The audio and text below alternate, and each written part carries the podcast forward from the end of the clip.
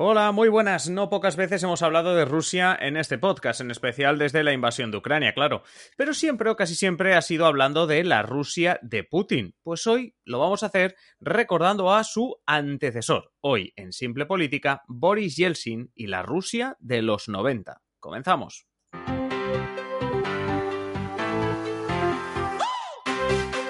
Os habla Adrián Caballero y esto es Simple Política, el podcast que trata de simplificar y traducir todos esos conceptos, estrategias y temas que están presentes cada día en los medios y que nos gustaría entender mejor. Es viernes, toca episodio de historia y en este caso tampoco nos vamos a ir muy lejos en el tiempo, pero sí que nos vamos a ir hasta Rusia, de la que hemos hablado muchas veces, pero en esta ocasión para hablar de un personaje del que realmente tampoco le hemos dedicado demasiados episodios. Por supuesto, antes de nada, saludamos a Fran. Fran, ¿qué tal? Muy buenas. ¿Qué tal? ¿Cómo estamos? Pues muy bien, hoy aunque evidentemente hablamos siempre de la Rusia de Putin, especialmente desde febrero, ¿no? Y, y, de la relación que tiene Rusia con el resto del, mundo. Hoy lo que hablaremos es de un poquito más atrás en el tiempo, en concreto del antecesor de Vladimir Putin como presidente de Rusia. Hoy toca hablar de Boris Yeltsin, que tenía las riendas que guió los destinos de Rusia en la década de los 90 y que fue una figura importante en la transición, en la transición desde la caída del muro de Berlín hasta, bueno, también habría que hablar un poco de la caída de Boris Yeltsin o, o el final de Boris Yeltsin, que también tiene su aquel, pero bueno, que fue protagonista en esa transición entre la Unión Soviética y la Rusia de Putin, fue el que estuvo ahí en medio. Sí, bueno, de hecho, ahora hablaremos, ¿no? Pero siempre se, se, se destaca a Mikhail Gorbachev, ¿no? Que de hecho fue el, claro. quien, puso los cimientos de esta transición, ¿no? Con la perestroika, todo aquello, pero Yeltsin fue el que la consumó. ¿Vale? Y uh, no solo eso, sino que fue el antecesor de Putin. Es decir, Yeltsin eh, gobierna Rusia durante la década de los 90, de principio a fin, como aquel que dice, como veremos, ¿no? Llega porque, mira, llega al poder en junio de 1991, después de presentarse como independiente a unas elecciones presidenciales en Rusia. Esto se produjo medio año antes de la disolución de la Unión Soviética. Así que, para dejarlo claro, Yeltsin fue presidente de la República Socialista Federativa Soviética de Rusia. Nos explicamos. Era la, esta era la República Soviética más grande en tamaño, era Rusia, la más grande en tamaño, en población y también en poder, lo que hoy llamamos Rusia secas, vaya. Pero el presidente de la Unión Soviética, de la URSS, la Federación de Repúblicas Socialistas, la Unión, perdón, de Repúblicas Socialistas Soviéticas, seguía siendo Gorbachev, ¿no? Entonces, pues dentro de, esta URSS, eh, Yeltsin fue elegido presidente de Rusia. Y como hemos dicho, eh, Yeltsin es considerado el líder que tuvo que asumir la responsabilidad de hacer añicos la Unión Soviética tanto o más incluso que Mikhail Gorbachev, que con la perestroika o reestructuración y la glasnost, que traducido vendría a ser como transparencia, pues quiso reformar la Unión Soviética, pero que al final pues le acabaría dando la puntilla. ¿no? Sí, no, realmente, eh, ¿sabes aquello de en su cabeza sonaba espectacular lo de Gorbachev, ¿no? Eh... Quedaba muy bien, ¿eh? en mi cabeza quedaba muy bien. Sí, sí, pero al final le acabó dando la puntilla, ¿no? Pero centrémonos sí. en Yeltsin, porque como hemos dicho, gobernó desde 1991 hasta 1999, cuando un joven exoficial del KGB gana las elecciones y se hace con el poder en el Kremlin. Y este no es otro que Vladimir Putin. Sin ir más lejos, Putin fue durante un año el primer ministro del gobierno de Yeltsin. Yeltsin presidente, Putin primer ministro. Y durante unos meses fue presidente interino, ahora os lo explicaremos, tras la renuncia de Yeltsin el 31 de diciembre del 99. Pero antes de llegar hasta aquí, vamos a repasar un poquito la, pues, la biografía de, Boris Yeltsin, cómo pues eh, llega al poder, un poco sus orígenes, ¿vale? Eh, Yeltsin nace en un pueblo, en el pueblo de Batuka, que es una, un pueblo, una localidad que está en la zona de los Urales aproximadamente. Nace en 1931 y viene, proviene de una familia humilde, incluso su padre llegó a pasar tres años en un gulag, recordemos los campos de, de, detención del estalinismo, pues estuvo tres años preso en un gulag por renegar de la Unión Soviética. El padre de Yeltsin, ¿no? Aún sí, así, sí. El Yeltsin eh, sale, Boris Yeltsin sale adelante y consigue estudiar en la Universidad Técnica Estatal de los Urales, muy prestigiosa en la época. Eh, estudia una especie de, construcción, arquitectura, ¿no? Es una, unos estudios de, de, este tipo, ¿no? Y entonces hace carrera en el PQS, que es el Partido Comunista Soviético, pero este partido lo acaba abandonando en 1990. ¿Por qué? De Yeltsin se dice que era un buen estratega y era una persona que se sabía adelantar a los acontecimientos, que leía muy bien el momento y sabía dónde tenía que estar. Entonces, claro, Yeltsin lo abandona en el 90, viendo un poco el percal, ¿no? Y avanzándose, pues, esta caída definitiva del comunismo en, en, en Rusia, en la Unión Soviética, ¿no?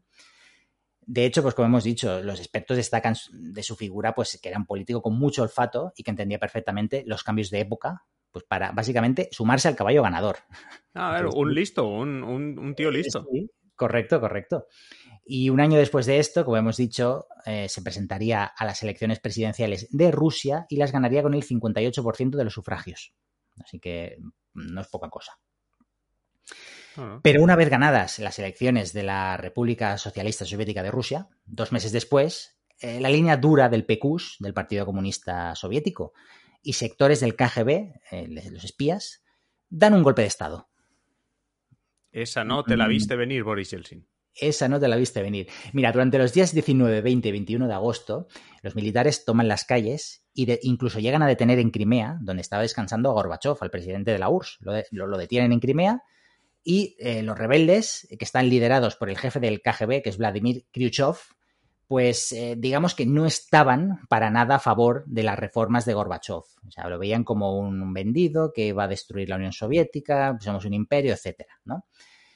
Eh, también, además, claro, el contexto es que los últimos, los meses anteriores, las re diferentes repúblicas socialistas soviéticas como Letonia y Lituania, pues estaban empezando a independizarse. La cosa, eh, o sea, se estaba cayendo el edificio.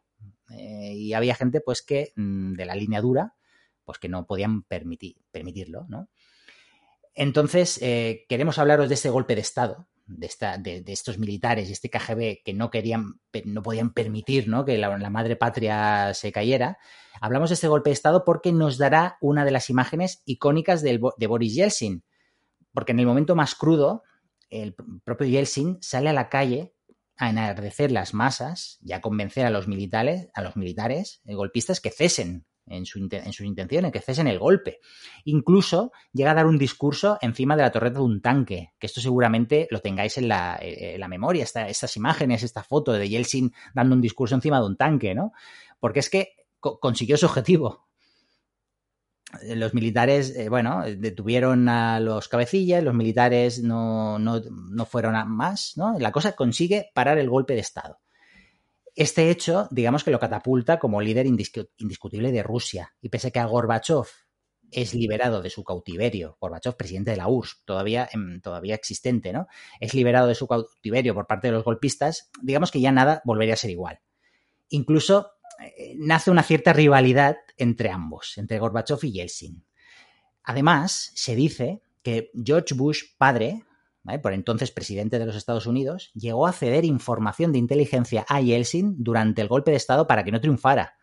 Es decir, que quería que siguiera Yeltsin a, al mando de Rusia porque veía que era una oportunidad pues, para atraerla hacia el bloque occidental, hacia el capitalismo, ¿no? Que, que, que abandonó el comunismo y sobre todo pues por cargarse un rival directo que era la Unión Soviética, ¿no? Pues de, George Bush tomó esta decisión de ceder información de inteligencia a Yeltsin, que algunos sectores en Estados Unidos dijeron, ojo, porque luego mmm, vale, vamos a ayudar a Yeltsin, pero una vez que se acabe el golpe de Estado van a saber nuestra, por dónde les estamos espiando.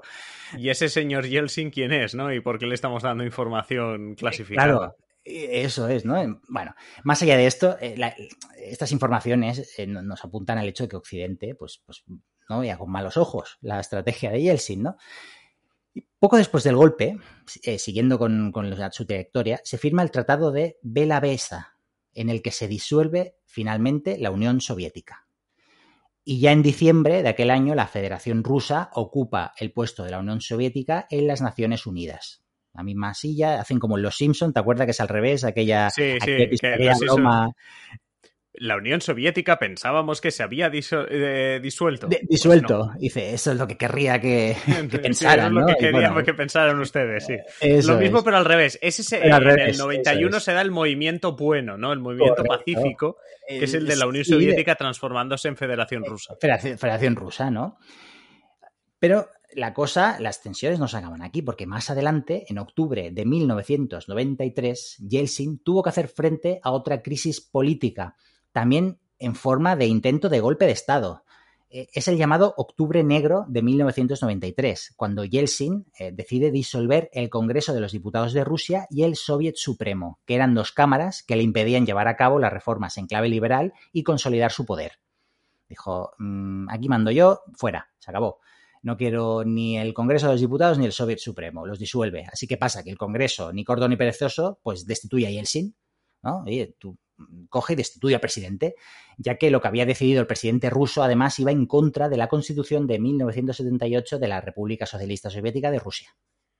Claro, que aquí, aquí también habría un buen debate con abogados de si esa República Socialista Soviética de Rusia seguía existiendo como tal y la constitución esa valía para algo, porque claro, es que el país ya, no, era el mismo, ¿no? Eh, claro, aquí, pues un, partidario de Yeltsin, pues diría claro, esto, te dirá que sí.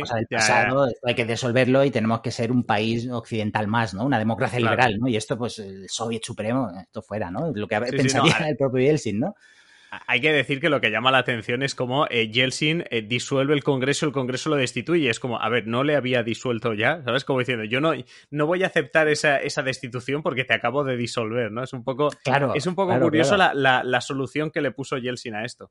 Eh, pero claro, que es que no es que queda ahí, porque es que la, la, solución definitiva al conflicto es muy drástica, porque piensa que los opositores, todos estos que lo habían destituido, se llegan a trincherar en el Parlamento ruso, conocido por entonces como la Casa Blanca, que también tiene narices. sí, yo creo, un poco de envidia ahí, ¿eh? Yo huelo ahí un poco de envidia. Un poco de envidia aquí, de complejo, ¿no? Bueno, eh, se atrincheran, ¿no? Entonces deciden resistir, nos quedamos dentro, pese a que el Yeltsin contaba con el apoyo del ejército. Así que el presidente, ni corto ni perezoso, mandó a los militares asediar la Cámara y bombardearla hasta su rendición. Hay imágenes estremecedoras de, cómo quedó el edificio, ya os lo podéis imaginar, incendiado, bombardeado. Mm, se habla de 200 muertos, aunque hay fuentes que los elevan a 2.000. Madre mía. Bueno, este hecho, no obstante, pues digamos que fue blanqueado de alguna manera por Occidente, que como hemos dicho, pues estaba interesado en mantener a Yeltsin en el poder, ¿no? Mira, no sé si recordáis aquellas imágenes que son del 95, dos años después, con Yeltsin y Bill Clinton, presidente de los Estados Unidos, eh, con ese ataque de risa que les dio en una conferencia. Sí, sí.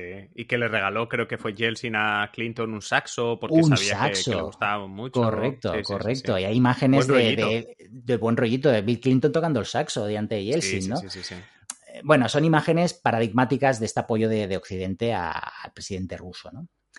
Y es que el mm. mandatario ruso, digamos que es el responsable de múltiples reformas en el país, entre ellas la liberalización de la economía, de pasar de una economía pues, comunista a una liberal, ¿no? Una capitalista, por entendernos, una democracia liberal, ¿no? Con todas las, las mm, bueno, los puntos negativos o, las faltas que tuvieran, ¿no? Para asimilarse a otras democracias europeas. Pero bueno, eh, la, la, intención era esta, ¿no? Estas reformas, no obstante, trajeron crisis a Rusia. Se dice que incluso una crisis peor que la que sufrieron Alemania y los Estados Unidos durante los años 30, la Gran Depresión. Imagínate la situación, se, cerraron industrias, los precios se dispararon, bueno, mm, pobreza, ¿no? En paralelo, también a Yeltsin le fueron saliendo diversos escándalos relacionados con la corrupción. Sin ir más lejos, el mismo Putin, que había alcanzado el poder gracias a él, nada más ser nombrado presidente interino, decretó una amnistía para Yeltsin y su familia. Esto era un decreto que impedía que fueran detenidos o juzgados, sobre todo por el caso de soborno Mavetex. Mavetex es una empresa encargada de amueblar el Kremlin y que supuestamente habría regalado o facilitado eh, yates a Yeltsin y su familia. Incluso por aquel entonces se llegó a archivar una causa en la que Putin también era sospechoso. Se hizo borrón y cuenta nueva. Putin, sí, sí, Putin eh, como que iba como haciendo, o sea, como, como que ya iba entrenando, ¿no? Como que ya, ya tenía, ya tenía ese deje ya desde, desde, no diré joven, pero vamos, que desde bien iniciada la carrera política. Sí, sí, metido en el ajo, ¿no? Como, como se diría. Bueno, y ya por no hablar, por acabar, del papel de Yeltsin en la primera guerra de Chechenia. Es el conflicto que, que retomaría luego su retoño Putin años más tarde, que la acabaría, básicamente. Achafaría la, a, la resistencia chechena. Yeltsin, eh, que pensaba recuperar el control en esta república, pues lo que hizo es empantanar al país en una guerra costosa y sangrienta. Sí, sí. Y, bueno, y un final al final también de, de, Yeltsin, dividiéndose. Además, que siempre me quedaré con la fecha 31 de diciembre de 1999, es como el día de Nochevieja. Eh, el día del efecto 2000, ¿sabes? no sé, si, no sé si por alguna razón, día del efecto 2000, dejándolo todo obviamente en ese primer ministro que tenía en ese momento, Vladimir Putin, y que al final consiguió, consiguió vencer. Y bueno, pues desde el año 2000, que es que ya hace 22 años, que hablamos de la Rusia de Putin. Pero bueno, ya hemos contado la, la Rusia de Boris Yeltsin de estos años 90, como siempre, Fran, eh, interesante. Y, y, nada, te esperamos, te esperamos el próximo viernes con otra, con otra historia. Muchas gracias, nos escuchamos. Y ya sabéis que, bueno, pues que nosotros volvemos mañana si sois mecenas, que podréis escuchar la clave, y si no, nos podéis escuchar a partir del lunes con otros episodios. Muchísimas gracias por estar ahí, por compartir los episodios, por vuestros comentarios y, bueno, por hacer también dar bombo en redes sociales a Simple Política.